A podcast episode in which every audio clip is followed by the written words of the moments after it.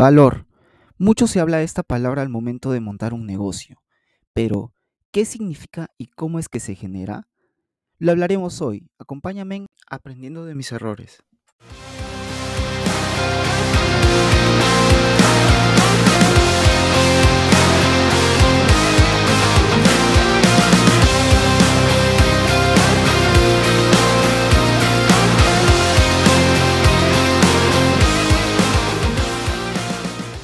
Bienvenidos a Aprendiendo de mis errores, el podcast en el que hablaremos de diversas metodologías como herramientas que te pueden servir para impulsarte tanto en tu campo laboral como en tus proyectos personales.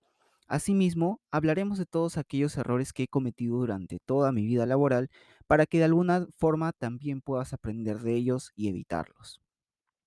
Y es que en este segundo episodio de esta primera temporada hablaré sobre aquella famosa palabra que se escucha mucho al momento de querer montar un negocio, valor.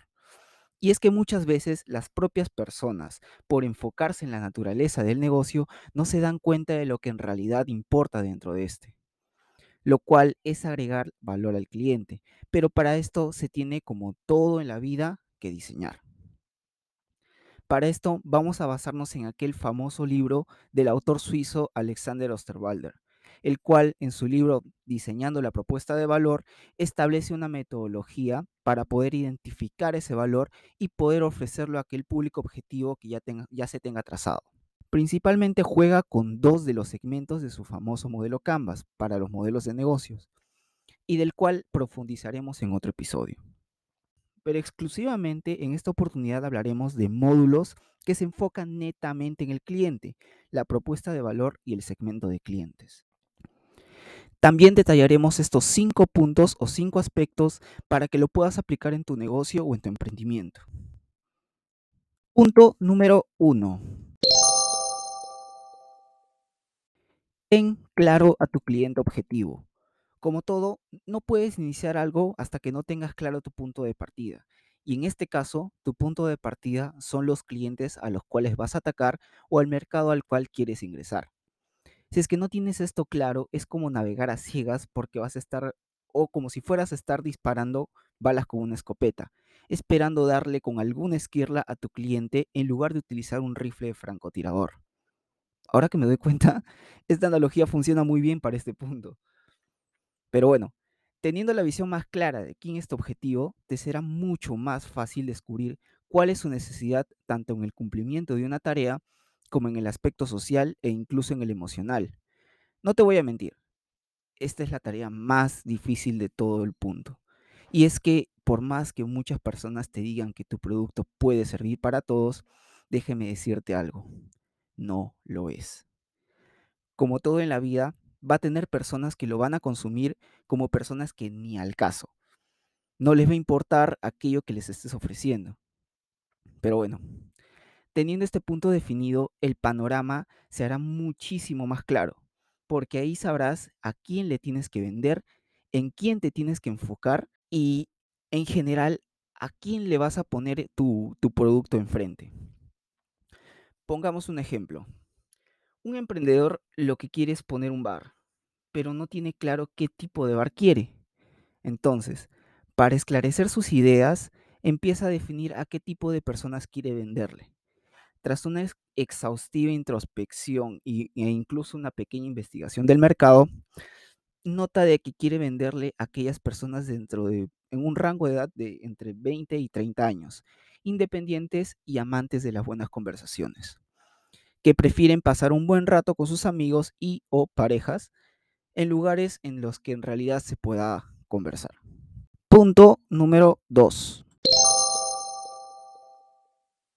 Empatiza con tu cliente objetivo. Muchos de los errores que he visto en general en las empresas es creer que entienden al cliente y muchas veces dicen, si fuera yo, querría esto. Pero entiéndelo, no eres él o ella. Y proyectarse haciendo alusión a lo que quiere el cliente es el mayor error que puedes cometer. Y eso solo hará que tu caída sea mucho más brusca cuando quieras validar tu producto o tu servicio en el mercado. Por eso, primero tienes que escuchar a, tu cliente potencial o tu buyer persona, si lo quieres poner así. Entonces, eh, para esto te, propongo una solución. En sí es simple, pero no es tan sencilla que digamos. Pregúntaselo. Así es, pregúntaselo. Escucha qué es lo que quiere. Entiende su necesidad primero. Y esto es algo que la mayoría de las personas no lo tienen prioritario o simplemente no lo quieren hacer. Y es normal. Duela quien le duela, es supervivencia básica ser egoístas por naturaleza. Y por ende, esa habilidad de entender qué es lo que quiere la otra persona es una habilidad muy, pero muy escasa en esta sociedad. Pero eso no quiere decir que no se pueda desarrollar. Y tranquilo, eso se da poco a poco con el tiempo. Pero como todo en esta vida, para lograrlo necesita constancia. Otra cosa que es muy importante que sepas. Y que no solo lo sepas, sino que también entiendas los canales en los cuales tu cliente objetivo está. Bueno, esto vamos a abordarlo posteriormente en el episodio en el que detallaremos los nueve campos del modelo de Canvas. Siguiendo con el ejemplo anterior, ya teniendo definido a los clientes a los cuales vas a abordar, te pones a preguntarle qué tipo de música les gustaría escuchar en este tipo de lugares, en los cuales usualmente las personas van a conversar, hacer un poco de vida social con unos traguitos sin necesidad de ir a un antro o a una discoteca, donde, como sabrán, el lenguaje es mucho más físico que verbal. Pero en fin, preguntas y la mayoría te termina respondiendo que les gusta la música acústica y el rock eh, alternativo de los años 2000, debido a que les trae muy buenos recuerdos de su niñez, adolescencia y juventud. Ojo, este es un ejemplo. No estoy diciendo de que a todos los chicos de mi edad nos gusta este tipo de música. En definitiva no es así. Aunque, bueno, a mí sí, pero en fin. Es entonces que tú ya tienes un aspecto para empatizar con tus clientes, ya que atacaste esa fibra emocional por el solo hecho de recordarles esa bella etapa de su vida. Punto número 3. Define las tareas a realizar.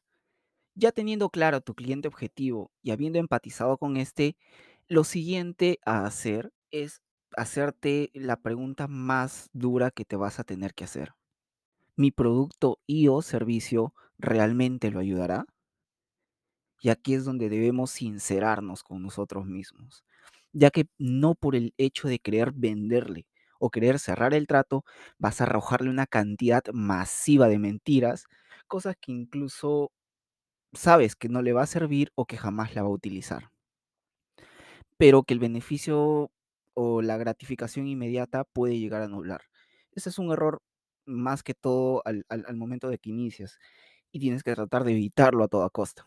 Pero en fin, lo que quiero llegar con este punto es que detallemos todas las tareas que nosotros como organización vamos a realizar y ver si toda la cartera de productos y o servicios le serán útiles al cliente. Y si no es así, no está mal recomendar a otra persona que lo pueda ayudar. Incluso es un punto a favor para ti, ya que te ven como una persona que en realidad quiere ayudar en lugar de simplemente enfocarte en querer cerrar el trato. Volviendo al ejemplo del bar, ya que sabes que tus clientes serán personas amantes de las buenas conversaciones de entre 20 y 30 años, ya has decidido empatizar con ellos a través del tipo de música que genere emociones de nostalgia en ellos. Es aquí cuando recién define las tareas y las funciones que vas a realizar. Y es que tu producto lo que va a cumplir es satisfacer una necesidad social más que la fisiológica, lo cual es justamente socializar con otras personas. Pero para, e, para esto la tarea que vas a cumplir es servirles tragos durante toda la noche y asegurarte que la pasen bien durante toda la velada. Punto número 4. Alivia el dolor de tu cliente. Con dolor me refiero a cada punto que le afecta a tu cliente objetivo. Esto puede variar e incluso pueden ser más que uno. Ahí es donde tienes que definir si realmente podrás cubrir ese dolor. Y ojo con este punto, ya que en definitiva no en todos los casos podrás aliviar todos los dolores. Y está bien si no lo puedes hacer. De hecho, es muy poco común que un producto logre aliviar todas las, las frustraciones o dolores de sus clientes. Pero, y aquí va un tip para todos aquellos emprendedores. Hazle saber que al menos lo estás intentando. Porque incluso si no lo logras, el cliente sabrá que diste esa milla extra, ese esfuerzo sobrehumano, incluso mucho más de lo que le estás eh, queriendo ofrecer, únicamente por querer satisfacerlo por completo. Y eso es lo que más pesa en una relación comercial. En el ejemplo del bar, ya que sabes que estás haciendo para satisfacer esa necesidad, pero vayamos un poquitito más allá. Definamos ese dolor. Y es que probablemente el dolor de tu cliente objetivo tenga que ver con el hecho de que no puede pasar mucho tiempo con sus amigos o con sus parejas, debido al excesivo trabajo y las apretadas agendas de cada uno de ellos. Ahora, la pregunta que debes hacerte, ¿cómo es que lo vas a aliviar? Y la respuesta parece sencilla, pero no lo es.